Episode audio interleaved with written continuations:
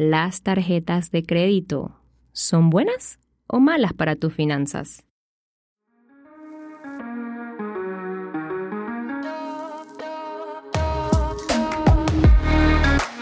Finanzas sin rodeos. Caracol Podcast Hola, soy presenta. Suzette Sousa y bienvenidos a mi podcast de Finanzas sin rodeos. Aquí con ustedes educando financieramente a toda Latinoamérica. Los productos financieros no tienen que ser buenos o malos. La realidad es que lo que determina si lo son es el uso que decidimos darle a cada una de estas posibilidades que nos ofrecen los bancos. Las tarjetas de crédito tienen muchas cualidades. Te permiten acumular puntos, cashback, millas, acceder a ofertas y precios especiales. Pero no hay que olvidar que son un producto del banco que nació para beneficiarlos a ellos, también a pesar de las cosas buenas que nos dan a nosotros. ¿Cómo así, Suset? Pues bueno, a través de los intereses, que son los más altos de todos sus productos, los cuales nos cobran por usarlas e incluso por no usarlas. Pero esto no tiene que ser una maldición para nosotros si aprendemos a manejarlas de manera inteligente a nuestro favor. De lo contrario, puedes llegar a adquirir deudas absurdas que serán muy difíciles de saldar. Probablemente te tomen más de 10 años. Lo importante es pensar antes de endeudarnos, no endeudarnos y luego pensar. Las deudas grandes se convierten en un dolor de cabeza frecuente que afecta todos los ámbitos de nuestra vida, sobre todo nuestra estabilidad emocional, de pareja, con nuestros amigos y familiares, y también con nuestros hijos. Y no solo eso, sino tu bienestar en tu vida cotidiana, ya que ya no vives para ti, sino para pagar deudas, que si lo fueses pensando con cabeza fría antes, te aseguro no estarías metido en ese gran problema financiero.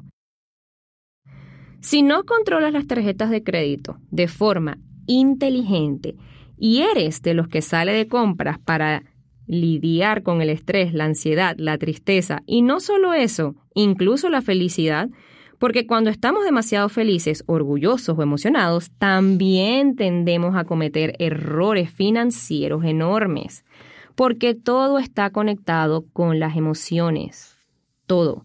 Por eso notarás que cuando sales a un centro comercial y te sientes muy feliz, tus primeros pensamientos serán del tipo, voy a comprarme esto o aquello porque me lo merezco, trabajo muy duro, la vida es una sola, y cuando menos te das cuenta pasas la tarjeta de crédito como si fueras el más millonario, sin que te importe nada.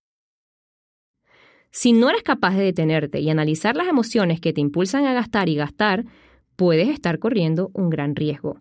Si no estructuras en tu presupuesto un tope máximo de consumo para casos de recreación, por ejemplo, y gastas y gastas sin tener en cuenta cuál es tu ingreso, ese es el error más grande que puedes cometer. Entonces, ¿las tarjetas de crédito son malas? Para nada. Es malo el uso que les das, porque este mal o bien el uso es el que determinará tu realidad como buena o mala, no porque tengas las tarjetas de crédito en sí. Úsalas para obtener sus beneficios, que pueden ser para acumular puntos canjeables, millas para viajar, cashback o descuento que puedes utilizar para comprar algo y venderlo a modo de inversión, por ejemplo. Estas son cosas que debes analizar. La pregunta correcta sería entonces, ¿cómo uso mis tarjetas de crédito para beneficiarme con sus posibilidades? Y una vez que hayas hecho esto y hayas investigado, este, estarás un paso más adelantado a tu favor. A la hora de establecer su uso, es importante que las contemples dentro de tu presupuesto, que analices si realmente es necesario que la uses y en qué vas a usarlas. No son una forma de ingreso fijo que puedes gastar desmedidamente sin control, porque al final es dinero prestado. No es realidad que es tu dinero, es un dinero que te está prestando el banco y que luego tienes que pagar y con intereses altísimos. Si empiezas a verlo desde esta analogía, te darás cuenta que es mucho más fácil empezar a controlar su uso. Siempre que quieras gastar, piensa en esto. Ok, bien, tengo una tarjeta de crédito y puedo pagar este producto con ella. Luego lo voy pagando a cuotas y no pasa nada. Pero estoy endeudado, sí, y si la uso, estaré contribuyendo a mi deuda, porque este dinero no es mío, lo tengo que devolver y además con intereses, lo que significa que este producto me va a salir más caro de lo que pienso. Entonces, ¿realmente necesito comprar este producto en este momento? Estos diálogos internos parecen tontos, pero es más tonto aún cuando sabes que estás en un momento complicado económicamente y aún así vas de frente a endeudarte para luego de haber adquirido tu compra no disfrutes en lo más mínimo ese producto porque lo único que te quedará por dentro es un sentimiento de culpa que ni te dejará dormir. Ojo, si aún así quieres comprar, entonces asegúrate que estos gastos estén contemplados dentro de tu presupuesto y que hayas establecido el límite de lo que puedes gastar con tu tarjeta de crédito. De lo contrario, no vale la pena. Y acá es muy importante decirte, no te dejes llevar por las ofertas. Analiza si ese descuento que te están brindando realmente termina siendo viable para ti pues en muchas ocasiones terminan siendo una mentira que nos llevará a endeudarnos muchísimo más. Ellos se harán un dólar más rico y tú un dólar más pobre. No seas una persona más que va detrás de las ofertas sin cuestionarse siquiera que es algo realmente viable para ti o no.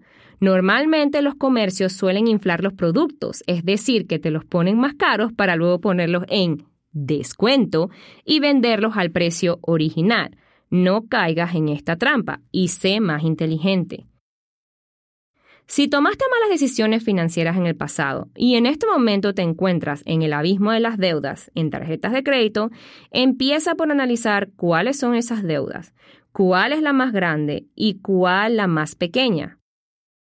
Estructura un plan de pagos que te permita ir minimizándolas de la más pequeña a la más grande o bien hacer que otro banco te compre la deuda de esas tarjetas de crédito a menor interés y con un nuevo plazo de pago que pueda que te resulte más cómodo. En ese tramo de tiempo, debes ser mucho más consciente con respecto a la forma en la que manejas esas tarjetas de crédito y entender que si no es necesario, debes congelar su uso y no romper nunca ese presupuesto que ya estableciste. Lo más importante es que puedas establecer un límite de uso de la tarjeta de crédito, de manera que al final del mes no te sorprendas con una cuenta mayor a tus ingresos. Para esto es también indispensable que mes a mes tomes tu extracto bancario y analices una a una las compras que hiciste con esa tarjeta, establezcas nuevos límites y verifiques si estás gastando tu dinero en cosas que realmente necesitas.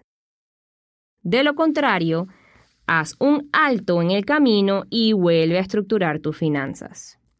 Ojo, porque también existen las deudas buenas para la tarjeta de crédito, y esto quiere decir usarlas a tu favor. Esto sucede cuando, por ejemplo, decides que vas a hacer una inversión con ellas y comprar cosas para poder revenderlas a un mejor precio, que te permita no solamente pagar la deuda, sino también tener una utilidad sobre las ventas. Esto es lo que realmente determina que son positivas para tus finanzas porque estás sacando provecho de ellas que en vez de sacarte dinero de tu bolsillo, están ingresando dinero a tu bolsillo. Si por el contrario lo único que te generan son deudas y dolores de cabeza, quizás sea el momento de replantear cómo las estás usando y qué necesitas para hacer que funcionen a tu favor. Mi recomendación es que antes de optar por alguna tarjeta de crédito pienses primero para qué la necesitas, cuáles serían tus objetivos con ella, Así las puedes usar para una meta en concreto y no que ellas te utilicen a ti para seguir engordando el banco. Si eres muy joven y solo quieres tener una porque es muy cool, error, no vivas de las apariencias. Y esto es un consejo para todos los jóvenes, mayores, todo el mundo, siempre se los digo.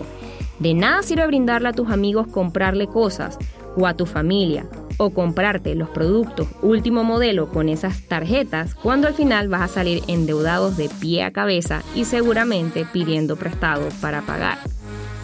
Otra cosa, las tarjetas de crédito no son para fondo de emergencia. Ese es un tip que les dejo. Las deudas no son malas. Malo es la forma en la que nosotros la utilizamos. Así que recuerda, un consumidor educado es un consumidor con poder. educarse financieramente.